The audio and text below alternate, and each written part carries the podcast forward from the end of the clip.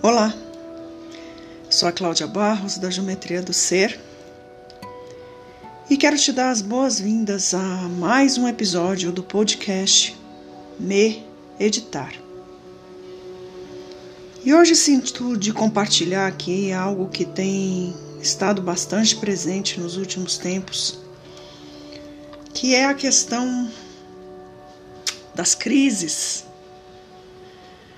de desse sentimento de que a gente entra em alguns lugares e falo por mim, eu entro em alguns lugares que por vezes me tiram do meu centro, do meu eixo, que me tiram daquele lugar comum que eu estava acostumada.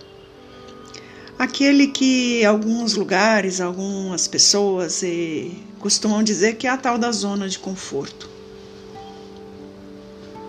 E nem sempre ela é assim tão confortável, né?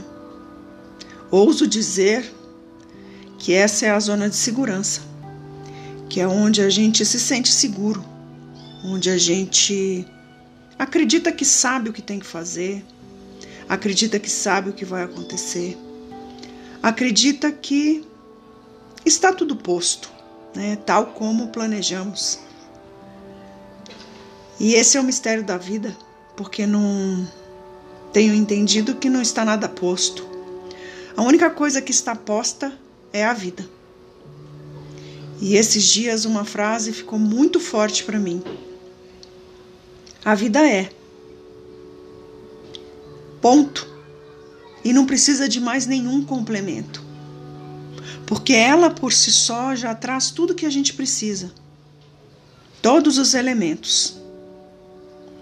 Mas a questão é que à medida que a vida vai nos trazendo os elementos, nós vamos com o nosso pensamento, com a nossa mente, com a nossa razão, com as nossas intenções, com as nossas vontades, com os nossos desejos, com os próprios planejamentos que a gente faz na vida. Nós vamos adjetivando os substantivos. Você deve achar que eu sou uma louca, né? Esse é um adjetivo.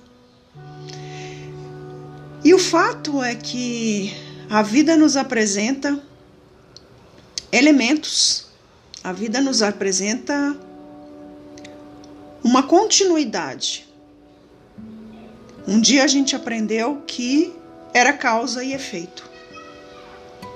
E eu tô para dizer que vai além da causa e efeito porque tem causas que a gente desconhece e tem efeitos que a gente reconhece e que não necessariamente são reações ou resultados diretos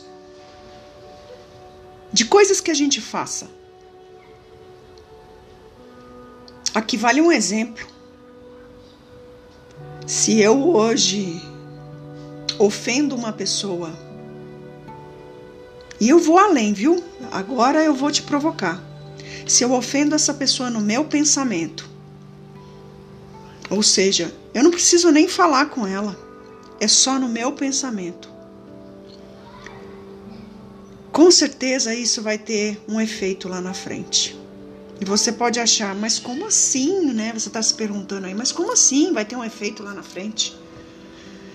Sim, porque eu estou ofendendo ela hoje em pensamento, né? E a gente sabe hoje, com a evolução dos ensinamentos, do, da teoria, da, da própria ciência, né? Da neurociência, a gente sabe que existe algo que ainda não é totalmente rotulado, né? Não é totalmente é, definido, que existe algo na nossa mente que, que cria o nosso futuro que cria a nossa vida. Eu posso resumir aqui que o, o pensamento cria a nossa vida. Porque afinal de contas, quando a gente coloca alguma coisa no mundo, ele já passou pelo nosso pensamento. A gente já pensou naquilo. E talvez o que vem para o mundo não seja exatamente o que a gente pensou. Por quê? Porque a vida é. e os elementos estão presentes. Então, quando a gente pensa nessa pessoa e a ofende no pensamento, na próxima vez que você encontrar com essa pessoa, provavelmente aquele pensamento vai vir à tona.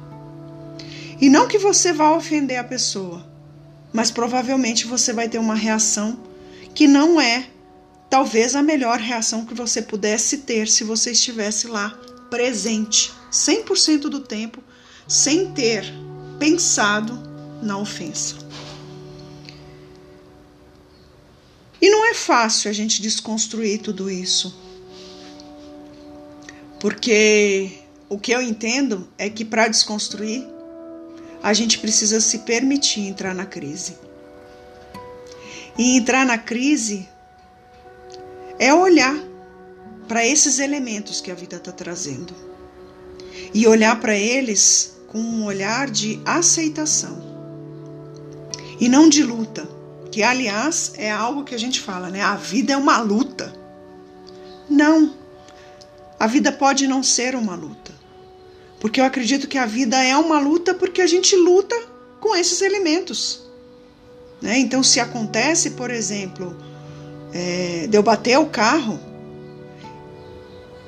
eu quero discutir por que, que eu bati o carro, eu quero entender por que, que eu me distraí, por que, que eu bati, por que, que o outro me bateu, por que, que. Quando na verdade o primeiro movimento é eu aceitar que eu bati o carro e decidir. E aí é aquela coisa que eu sempre brinco. É sempre sobre escolhas.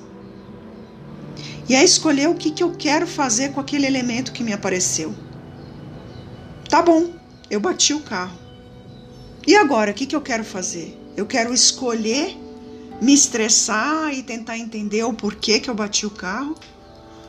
Ou eu quero escolher qual é a próxima ação? O que, que eu preciso fazer né, com o carro batido, por exemplo? Com a pessoa que se sentiu ofendida por, ter, por eu ter batido nela? Então, é sempre sobre escolhas. Mas as escolhas, elas só nos são apresentadas, né, as opções, elas só nos são apresentadas quando a gente se permite entender que a vida é. Quando a gente se permite entender que a vida sendo, ela vai nos trazendo esses, esses elementos que às vezes nos tiram do nosso eixo. E eu tenho entendido que, in the end, como eu costumo dizer, é sempre sobre o que eu vou escolher fazer com aquilo que veio. E não importa o que seja, é sempre sobre escolher o que eu quero fazer com o que chega. Eu espero que faça sentido para você, porque para mim, acho que entender esse movimento tem inclusive me ajudado a entrar com mais tranquilidade nas crises, porque elas vão acontecer, e a sair rapidamente delas, porque eu descubro o que eu preciso escolher fazer.